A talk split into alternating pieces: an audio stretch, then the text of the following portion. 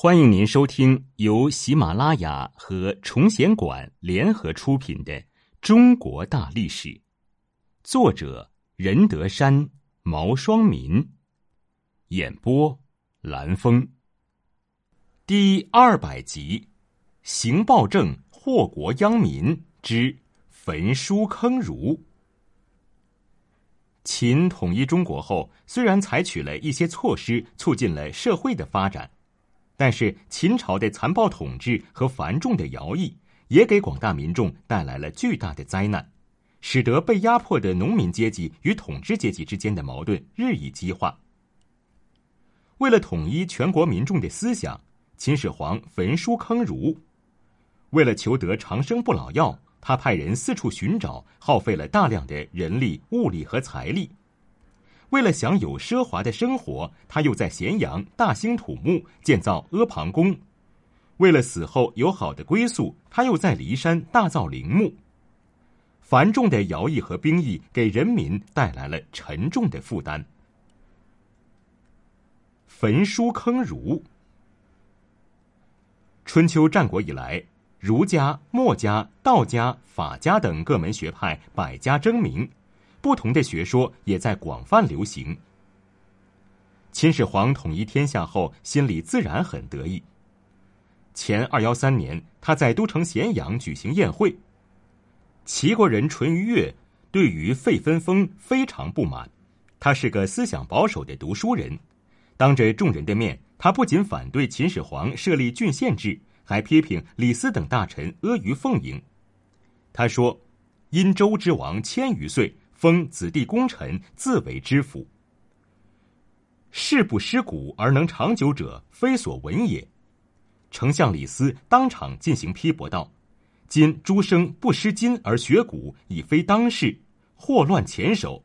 入则心非，出则항议，夸主以为名，一曲以为高，率群下以造谤。”二人唇枪舌剑的当庭争论了一番，谁也不能说服对方。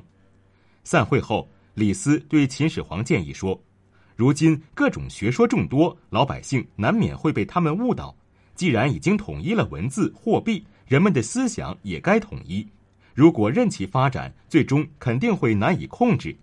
不如将除秦记、医药、卜筮、农书以外的文献典籍一律烧毁，杜绝六国旧人利用他们反对新王朝的机会。”秦始皇觉得有理，便接受了这个提议。下令：一、史书除秦记以外，六国史书一律烧掉；二、诗书百家语除博士官收藏的以外，其他人的藏书都集中到郡，由郡守卫监督烧掉；三、偶与诗书者弃市，以古非今者卒；力荐之不举者与同罪，令下三十日不烧，情为承担；四。医药、卜筮、种树等书不再禁列。五，若有学法令者，以吏为师。就这样，在全国范围内发起了一场大规模的焚书运动。此举一出，天下哗然。一些儒生和方士大为不满，他们纷纷议论说秦始皇乐以行杀为威等等。秦始皇听到这些议论，勃然大怒，就派官员彻查此事，对违犯者杀无赦。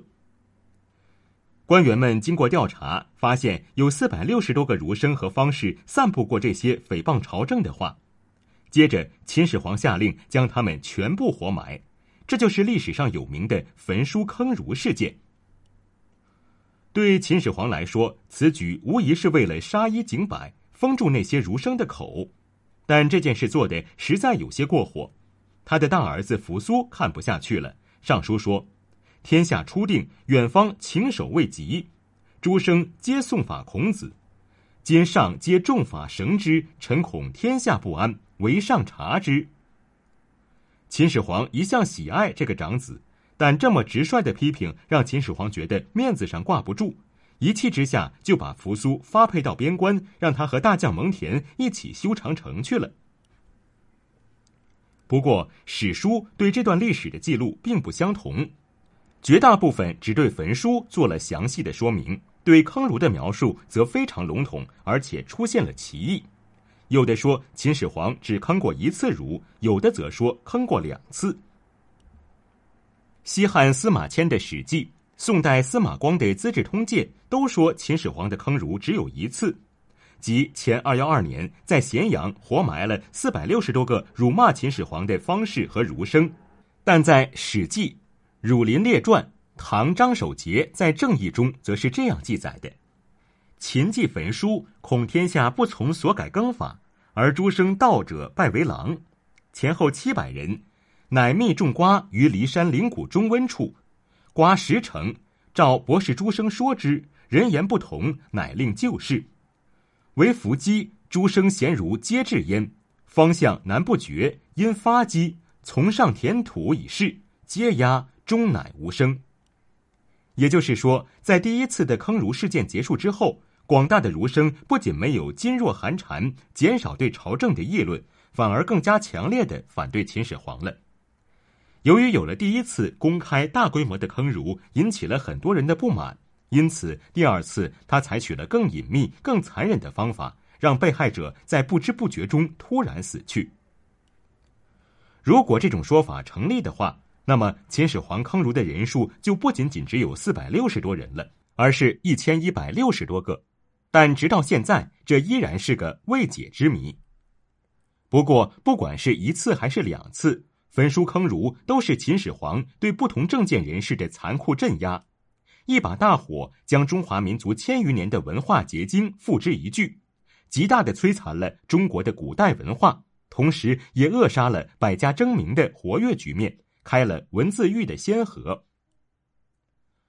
虽然那些提出反对意见的儒生思想比较保守，但秦始皇采取的行动是野蛮而残酷的，给后世造成了很坏的影响。从一开始，这个事件就是愚昧的，他的目的是为了维护封建王朝的统治，推行愚民政策，但结果却事与愿违。因为防民之口甚于防川，坑灰未冷，山东乱，刘向原来不读书，没几年就爆发了陈胜吴广起义。